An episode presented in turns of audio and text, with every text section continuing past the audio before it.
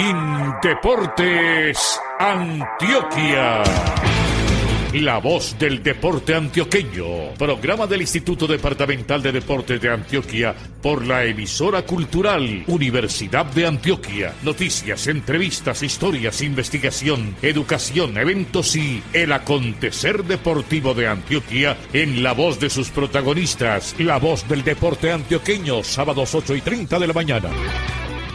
Hola, ¿qué tal? Bienvenidos a nuestra emisión 411. Hoy, sábado 22 de agosto de 2020, nos acompaña en el máster desde el edificio de San Ignacio en el centro de la ciudad de Medellín, Alexis Ramírez Villegas. Saludamos en el municipio de Envigado a Juan B. Estrada Mosquera. Buenos días para usted, Luis Fernando, para Alexis y para nuestros queridos oyentes. En este episodio también nos apoya con sus aportes periodísticos Rodrigo Mora Quirós. La supervisión está a cargo de Alexander Otálvaro Villada. Buenos días para Fernando Bustamante Arcila desde su casa. Así es, Juan B. Gracias y buenos días para usted y para todos los compañeros. Estamos desde casa emitiendo en la ciudad de Medellín, desde el sector de la Mota, cerca al barrio Belén porque la idea es cuidarnos todos. Este programa es un producto comunicacional de la Oficina de Prensa de Indeportes Antioquia. Bienvenidos a La Voz del Deporte Antioqueño. En La Voz del Deporte Antioqueño, titulares.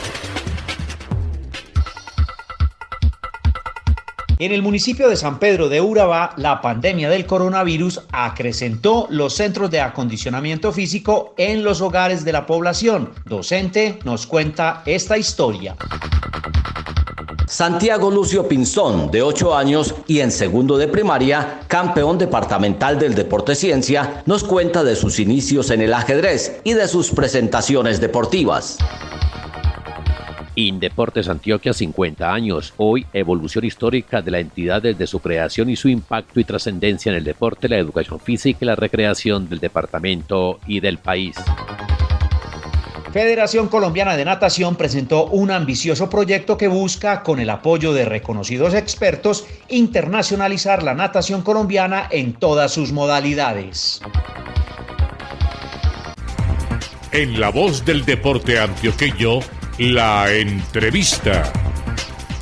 Es costumbre en la voz del deporte antioqueño ir a los municipios y auscultar sobre sus quehaceres deportivos, recreativos y de actividad física y hoy no es la excepción. La idea es contarles a los oyentes qué hace la gente del sector por la comunidad en estos tiempos difíciles. Llegamos a San Pedro de Urabá. Allá está Edwin Roberto Álvarez Ríos, docente de la institución educativa Camilo Torres. Él nos habla inicialmente de ese trabajo que viene realizando desde su asignatura Educación Física con los educandos que están bajo su tutoría. Sí, Loaiza, antes que todo saludarte. El trabajo desde que empezamos en esta temporada que no nos esperábamos desde el mes de marzo, quisimos darle al área de educación física en la institución educativa Camilo Torres un trabajo partiendo de talleres inicialmente y a medida que nos fuimos dando cuenta de que el trabajo había que desarrollarlo desde la casa, tratamos de ir cambiando la dinámica y la mecánica para hacerlo de una manera más activa y más productiva dentro de la familia en casa. Esa fue la intención de nuestro trabajo. ¿Qué ha hecho de novedoso para que las clases de educación física, de actividad deportiva y de recreación llamen la atención de los estudiantes? Pues una cosa son las clases intramurales y otra muy distinta son las actividades virtuales en casa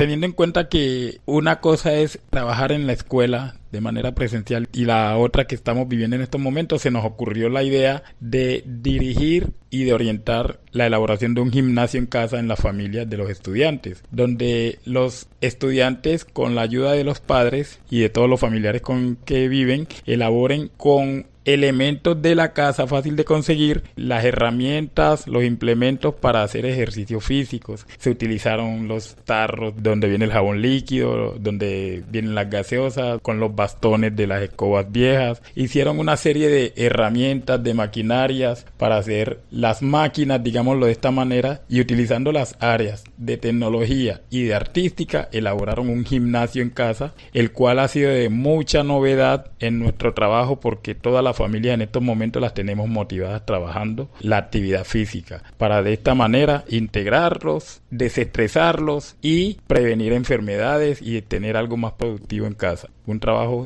espectacular que estamos desarrollando en estos momentos. Estamos muy contentos con el trabajo que están desarrollando los estudiantes y sus familias en casa.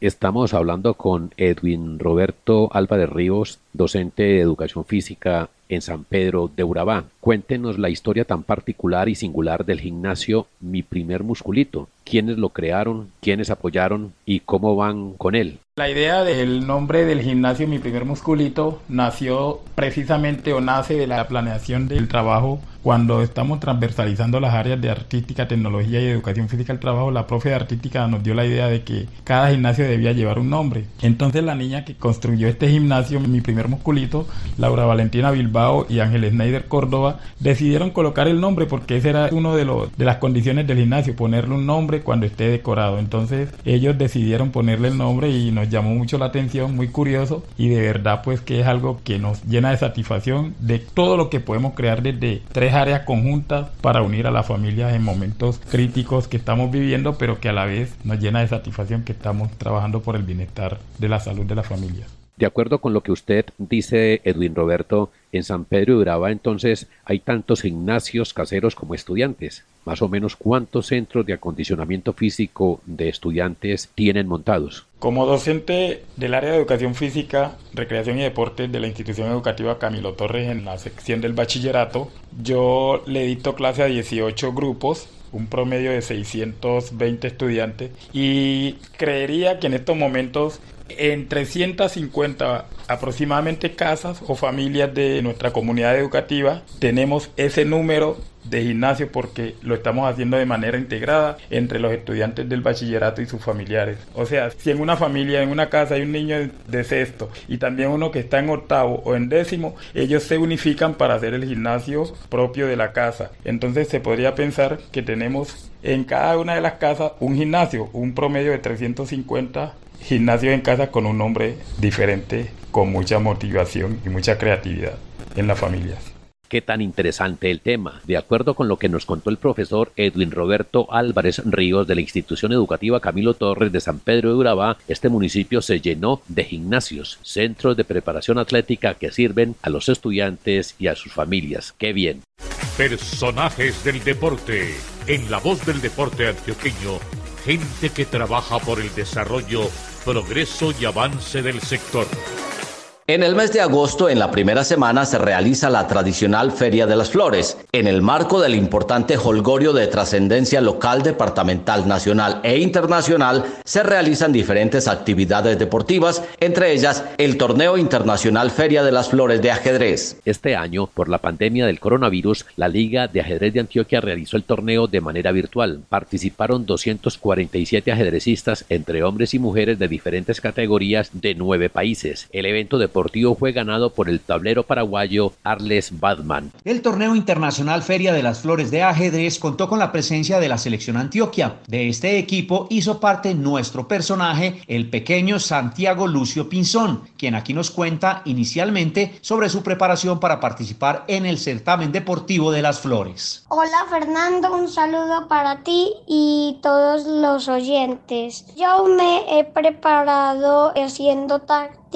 por chess.com, Lichess y tengo clases virtuales con muchos entrenadores y profesores. Para mí estar en la selección Antioquia es muy importante y gané este cupo al haber ganado el torneo departamental. Ah, excelente esa noticia Santiago de tu título departamental. Ahora quiero que nos cuentes cómo fue tu llegada al ajedrez, por qué estás practicando este deporte, quién te trajo a, a competir en esta disciplina deportiva, cómo digamos fue tu proceso de motivación para convertirte en un jugador de ajedrez Santiago. Bueno, voy a comenzar desde el principio. Mi abuela me había mostrado un ajedrez que me había dado mi abuelo y ella me enseñó a mover las piezas, aunque no entendí mucho. Luego le pregunté un día a mi papá si podíamos jugar ajedrez, entonces él dijo que sí y entonces al mes de haberme enseñado no eran capaces de ganarme luego. Entonces me llevaron a la liga y ahí pude estar en clases, inicié torneos con profesores. Y toda esta historia empezó hace un año. Ah, excelente historia esa, Santiago, con relación a lo que ha sido tu proceso en el ajedrez. ¿Y cómo llegaste a la selección Antioquia? Es decir, después de que te llevaron a la liga y empezaste pues ahí a entrenar con algunos profesores, ¿cómo fue tu llegada a la selección y cómo te eligieron y cómo te convertiste pues en jugador de la selección Antioquia?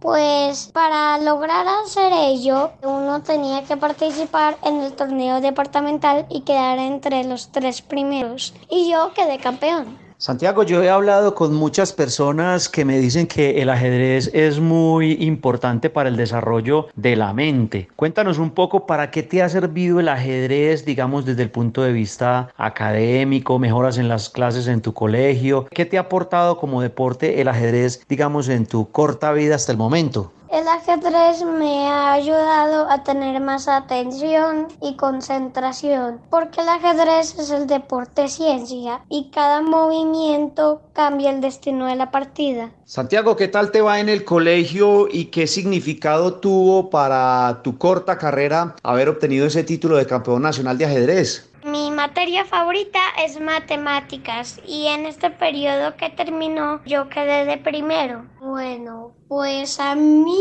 me gustó mucho ser el campeón departamental, pero a la vez es una responsabilidad muy grande y me hace sentir orgulloso y a la vez nervioso o ansioso. Pero Santiago, no hay por qué preocuparse, eso es muy normal en los deportistas, sentirse nerviosos, un poquitico ansiosos también antes de la competencia y eso hace parte pues como del proceso de aprendizaje en el deporte. Finalmente, Santiago, ¿cuál es tu recomendación para los niños que nos están escuchando, que quieran practicar algún deporte de manera particular como el ajedrez y que se vinculen pues como a las actividades deportivas? ¿Qué les recomendaría Santiago? Bueno, en el ajedrez nunca se pierde, se gana o se aprende. Eso es lo primero que quiero que tomen en cuenta, que se animen, que participen y se inscriban y que aprovechen esta gran oportunidad para ustedes. A esta hora de la mañana en nuestra sección personajes estábamos escuchando a Santiago Lucio Pinzón, estudiante del Colegio María Auxiliadora de la ciudad de Medellín. Santiago está en segundo grado, tan solo tiene ocho años y se perfila como una de las grandes figuras a futuro del ajedrez antioqueño y colombiano. Santiago, muchas gracias por habernos acompañado a esta hora de la mañana. Un saludo muy especial para tu familia y que se sigan cosechando a futuro muchos éxitos en el ajedrez del departamento de Antioquia y de nuestro país. Que tengas una buena mañana, Santiago, y gracias. Muchas gracias a ti por la invitación y un fuerte abrazo. Nuestro personaje fue el niño Santiago Lucio Pinzón, ajedrecista de 8 años, campeón departamental de la categoría sub-10 y quien ya cuenta con presencia internacional, como quiera que estuvo en el recientemente realizado Torneo Internacional Feria de las Flores de Ajedrez.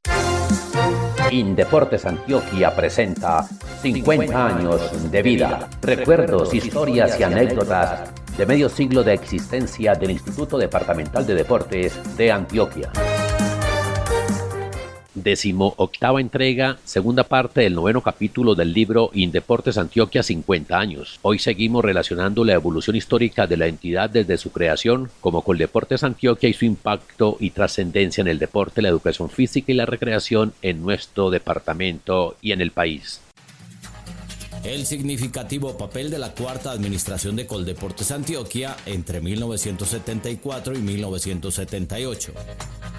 Jorge León Pinzón Arango, director de Coldeportes Antioquia entre 1974 y 1978, relacionó detalles de su administración, la cuarta en la historia de la entidad desde su creación en 1969. Pinzón Arango, administrador de la Universidad de Medellín, tenía experiencia en el sector público, pues desempeñó cargos en la Secretaría de Educación y el Departamento de Planeación de Antioquia. Además, en la Caja de Compensación con Fama. En 1974, asumió la dirección de la Junta de Deportes de Antioquia y comenzó una labor importante en la historia del deporte antioqueño.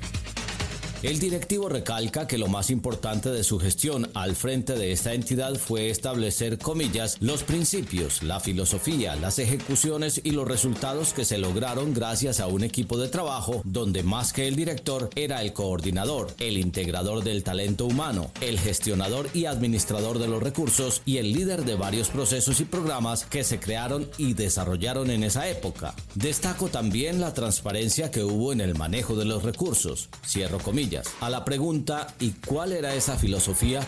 Respondió Pinzón, abro comillas, no me queda la menor duda de que el deporte tiene que ser parte integral de la educación y como tal debe trabajarse desde la base formativa en el niño, con principios y valores que le sirvan para su posterior desarrollo deportivo y para el efecto hay que crear centros de educación física y formación que complementen el trabajo curricular recibido en las clases de esta materia y escuelas de entrenadores que capaciten a quienes estén dedicados a la enseñanza y fundamentación deportiva. Cierro comillas. A Pinzón Arango le correspondió el proceso de obtención de la sede y posterior realización de los Juegos Centroamericanos y del Caribe en Antioquia. A la pregunta ¿qué papel desempeñó la Junta de Deportes en este proceso? dijo, abro comillas, nos correspondió asumir desde un principio el liderazgo de esta idea y trabajar mancomunadamente con el comité organizador y director nombrados para conseguir el éxito de esta gestión y la organización que este importante compromiso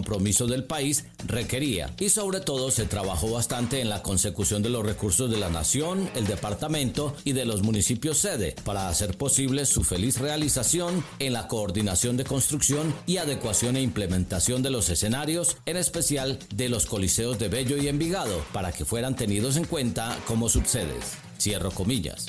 Y en la construcción de la sede de Coldeportes Antioquia, en la unidad deportiva Atanasio Girardot, ¿Cuál fue su gestión? Responde Pinzón Arango. Abro comillas. Fue una gestión bastante difícil porque no todo el mundo estaba de acuerdo con que estuviera en este espacio y porque la consecución de los recursos que requería fue dispendiosa. Menos mal que, gracias a los nexos que tenía con el municipio de Medellín, la gobernación y Coldeportes Nacional, la colaboración de los integrantes de la junta directiva y la buena voluntad política de los gobernantes de turno, se logró culminar esa obra a finales de 1978, cuando yo ya estaba saliendo de Coldeportes. Cierro comillas. Con respecto a cuáles fueron los programas básicos institucionalizados en su administración menciona, abro comillas, cuando ingresé a la entidad me correspondió elaborar un plan básico para el desarrollo deportivo de Antioquia, que fue el eje de mi administración y que, entre otras líneas, políticas y programas, contemplaba la creación de los centros de educación física en los municipios, la formación física de la juventud liderada por la licenciada Consuelo Sea y secundada con la vinculación de varios egresados del programa de educación física de la Universidad de Antioquia. También se manejó la descentralización y el deporte social comunitario para las subregiones del departamento, llámense Juegos Departamentales, Metropolitanos y Campesinos, las escuelas de entrenadores, entre las cuales se destacaron el Cefán en fútbol y la EVA en baloncesto. También estuvo la capacitación a los municipios y a los diferentes estamentos del deporte, la educación física y la recreación, los aportes fijos para el funcionamiento de las ligas y la participación en campeonatos nacionales y liderar el convenio colombo-alemán creado para el fomento de la medicina deportiva y también el convenio con el INDER de Cuba que tanto ayudó a la capacitación de nuestros entrenadores y dirigentes deportivos. Cierro comillas. Alberto Vázquez Gil también le preguntó a Pinzón Arango qué más se puede destacar de su administración. Él respondió, abro comillas, el ambiente de compañerismo y solidaridad de los funcionarios que tuve a cargo, que fueron, vuelvo y repito, los principales gestores de todos estos programas y actividades y de quienes solo conservo sentimientos de gratitud, en especial de la secretaria de la Dirección de Coldeportes, Consuelo López. Y hasta aquí esta entrega del libro Indeportes Antioquia 50 años. El autor del texto original es el licenciado Jorge Alberto Vázquez Gil. Este episodio, así como los 17 anteriores, se pueden consultar en www.indeportesantioquia.gov.co. Allí están en audio en formato MP3 y en texto en formato PDF. En la voz del deporte antioqueño, espacio para las noticias. Esta semana, en rueda de prensa virtual, la Federación Colombiana de Natación presentó a través de su presidente Jorge Soto Roldán, exjugador de polo acuático, un ambicioso proyecto que busca internacionalizar la natación colombiana en todas sus modalidades. En el encuentro sincrónico se anunció que el entrenador español Juan Antonio del Castillo será asesor en natación carreras. Los estadounidenses Tony Acevedo y Margie Stephens lo harán en polo acuático y el chino Fukian comienza el trabajo en de altura con Orlando Duque. El evento contó con la presencia de las sincronizadas Mónica Saray Arango y Estefanía Álvarez Piedraíta y su entrenadora Paula Andrea García. Escuchemos al presidente de la Federación, Jorge Soto Roldán, haciendo anuncios importantes sobre esta internacionalización de la natación colombiana. Los asesores internacionales están en estos momentos funcionando en natación carreras, clavados y polo acuático. En natación, carreras y polo estamos en un proceso de diagnóstico de lo que es la estructura de natación colombiana y en clavados sí tenemos un tema ya de asesoría un poco más desarrollado porque como les decía Fu, pues ya conoce el medio, fue entrenador hace mucho tiempo de tanto de la Liga de Natación de Antioquia como de la Federación también, así que con él ya tenemos un trabajo adelantado. En el tema de natación artística, como les decía, vamos a dejar que la asesora que tenemos en ese momento termine su trabajo con el dueto para buscar luego una figura que siga ayudando a Mónica y a Estefanía con sus metas, pero que también nos permita de pronto poder crecer en el tema de las niñas y la detección y selección de talentos, como les decía anteriormente. Y con el tema de Orlando Duque, pues él ya tiene unos deportistas que, que ha identificado, que quiere trabajar con ellos. Estamos esperando, es como les decía, que poder empezar eh, trabajo en piscinas y él será la persona que nos asesore y sea entrenador también de este proceso de clavos de altura, que vale la pena acotar que Orlando pues es el único deportista que ha sido medallista en unos mundiales de natación por Colombia. En Barcelona 2013 fue medalla de oro. Así que tenemos un asesor entrenador de lujo para seguir cosechando triunfo en los clavados de altura. En materia de natación sincronizada, en la sesión fue anunciado que la salsa será la base musical para el dueto olímpico sincronizado en Tokio 2021. Estefanía y Mónica bailarán en el agua para los japoneses temas de Joy Arroyo, Richie Ray y Bobby Cruz junto con la Sonora Carruseles. Escuchemos a la olímpica Mónica Saray Arango. Si hubiéramos tenido en el 2020 el preolímpico, probablemente no estaríamos mostrándoles una nueva forma de competir, estaríamos mostrándoles una nueva rutina, unas nuevas ideas. Yo creo que es importante ver ese lado medianamente positivo. Sabemos que mucha gente ha muerto, sabemos que la situación es complicada a nivel de salud, pero tenemos que hacer lo que podamos al máximo con lo que tenemos, que es entrenar aquí, entrenar por plataforma Zoom, entrenar juntas compartir nuevos sueños, tenemos la fortuna de estar supremamente acompañadas. Yo creo que en muchas ocasiones hemos estado muy acompañadas, pero esta definitivamente es en la que más. Tenemos un apoyo interdisciplinario súper bueno, siempre tenemos fisios, siempre tenemos a la psicóloga, siempre estamos nosotras trabajando, sentimos que realmente están para nosotros las entidades que nos apoyan y eso es una responsabilidad muy grande también. Mostrar algo nuevo, seguir siendo embajadoras de lo que somos como colombianos, lo que somos como personas y además lo que es nuestro sabor y lo que es nuestro sentir a nivel de esa sensación tan caribeña y tan amigable, digamos, con el mundo. Entonces yo creo que tenemos esa oportunidad y tenemos que trabajar con lo que tenemos. En Río 2016 el fundamento de la música del dueto fue el mapalé. Ahora con salsa las artísticas colombianas tratarán de cautivar las calificaciones de los jueces internacionales. En la voz del deporte antioqueño, Estefanía Álvarez Piedraíta. Contamos, como dijo Moni también anteriormente, con el apoyo de muchas personas. Nos vemos constantemente con psicólogos, con el fisioterapeuta y en una de esas reuniones y en uno de esos entrenamientos salió la idea de por qué no cambiar el dueto que ya teníamos, que era de Valquirias, el dueto libre, por apostarle a algo como lo fue en Río 2016, algo colombiano, algo que fuera de nosotros. Entonces salió la idea de hacer salsa e investigamos todas estas cosas, obviamente con la ayuda de todos ellos, de todo el equipo, incluso la federación ha estado súper comprometida pues con este tema para ayudarnos y eso fue un plus. El preolímpico va a ser en Tokio.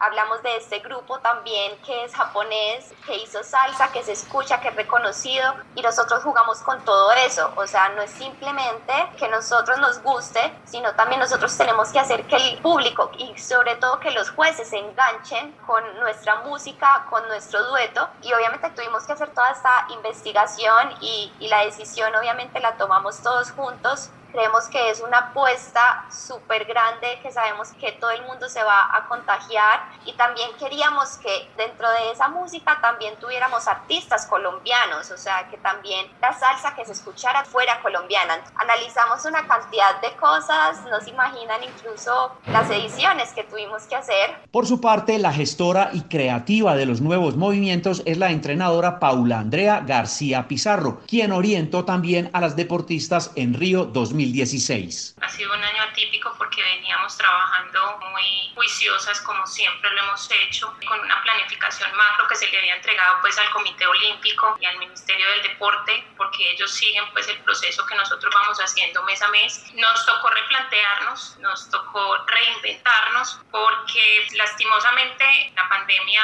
nos hizo de que empezáramos a trabajar como de pronto en esas debilidades que por alguna circunstancia y por uno fijarse muchas veces en el agua, en otros objetivos, pues de pronto los habíamos dejado atrás. Entonces, estas dos niñas son muy responsables, son personas muy conscientes de qué son las cosas y debilidades que tienen por mejorar. Entonces, se han prestado muchísimo para manejar entrenamientos. Nosotros no hemos parado. Hemos estado trabajando todos los días reunidas por esta misma plataforma de Zoom en las horas de la mañana. Trabajamos mucha parte física. Sabemos que hay mucha condición física que se ha perdido porque no estamos en el agua. Llevamos ya seis meses por fuera del agua, pero nosotros no hemos parado. Estado trabajando la parte de flexibilidad, la parte de resistencia, que es la que más nos preocupa. Entonces nos hemos reinventado haciendo un montón de trabajo eh, diferente. Finalmente, contarles, estimados oyentes de la voz del deporte antioqueño, que la natación colombiana tiene clasificados para Tokio 2021 a los saltadores antioqueños Sebastián Morales Villa y Daniel Restrepo García. La aspiración en los próximos meses con la preparación y el viaje al exterior que se hará a finales de este mes de agosto es hacer las marcas mínimas con los nadadores de carreras Jorge Mario Murillo, Omar Andrés Pinzón, Isabela Arcila y Jonathan Gómez. ¿Y qué pasa en los municipios? Se lo contamos en la voz del deporte antioqueño. En este programa hemos venido presentando en forma directa voces que nos cuentan del quehacer de los municipios de Antioquia en estos cinco meses de confinamiento. Ya hemos estado con invitados de 27 poblaciones de las nueve subregiones del departamento. Hoy, aparte de San Pedro de Urabá, también tenemos un invitado de Arboletes, también en la subregión de Urabá. Se trata del periodista Luján Antonio Reyes de la emisora Coral FM Estéreo, quien nos cuenta cómo van allá en su municipio en esta difícil temporada de pandemia. Adelante. Desde mediados de marzo que se inició la cuarentena en nuestro departamento de Antioquia, en el municipio de Arboletes, por directrices nacionales, todas las actividades a nivel deportivo cesaron, todo lo que es la parte deporte de conjunto únicamente, digamos, durante este tiempo de pandemia se ha permitido las actividades individuales y veo, digamos, un gran gusto en la gente del municipio de Arbolete por las caminatas, también montar en bicicleta. Ha surgido muchísimo durante este tiempo de pandemia. La gente no se queda quieta, está en movimiento en nuestro municipio. En cuanto al comportamiento de la ciudadanía, pues ha mostrado un buen comportamiento hasta este momento. El número de contagios en el municipio de Arboletes no ha sido tan alto, pero sí tenemos que decir que han fallecido 11 personas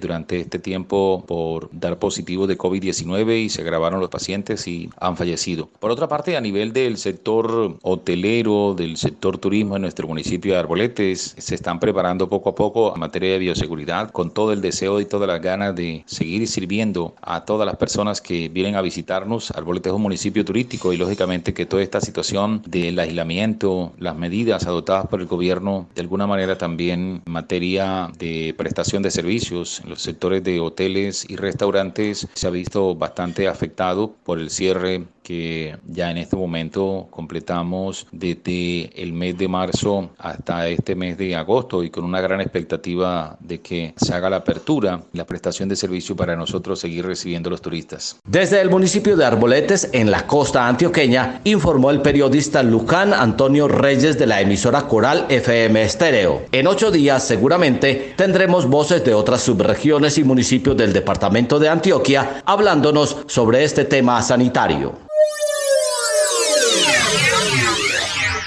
Señoras y señores, con los servicios técnicos de Alexis Ramírez Villegas, la supervisión de Alex Otálvaro Villada y la dirección de Luis Fernando Loaiza Gallego, socio de la Acor Antioquia, esta fue la emisión 411 de La Voz del Deporte Antioqueño. Desde el sector de la Mota, cerca al barrio Belén en Medellín, les habló Fernando Bustamante Arcila. Este espacio radial, que también se puede escuchar en www.indeportesantioquia.go.co, en www.anchor.fm y nueve podcasts más contó con el apoyo periodístico de Rodrigo Mora Quirós. Desde el municipio de Envigado les habló con mucho gusto Juan B. Estrada Mosquera. Desde el sector de la América, en la capital del departamento de Antioquia, también estuvo con ustedes Luis Fernando Loaiza Gallego, quien les invita a cuidarse y cuidar su entorno. La solución a este problema sanitario es responsabilidad de cada uno de nosotros. Hasta el sábado 29 de agosto. Felicidades.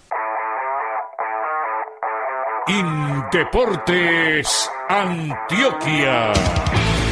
La voz del deporte antioqueño. Programa del Instituto Departamental de Deportes de Antioquia por la emisora cultural Universidad de Antioquia. Noticias, entrevistas, historias, investigación, educación, eventos y el acontecer deportivo de Antioquia en la voz de sus protagonistas. La voz del deporte antioqueño, sábados 8 y 30 de la mañana.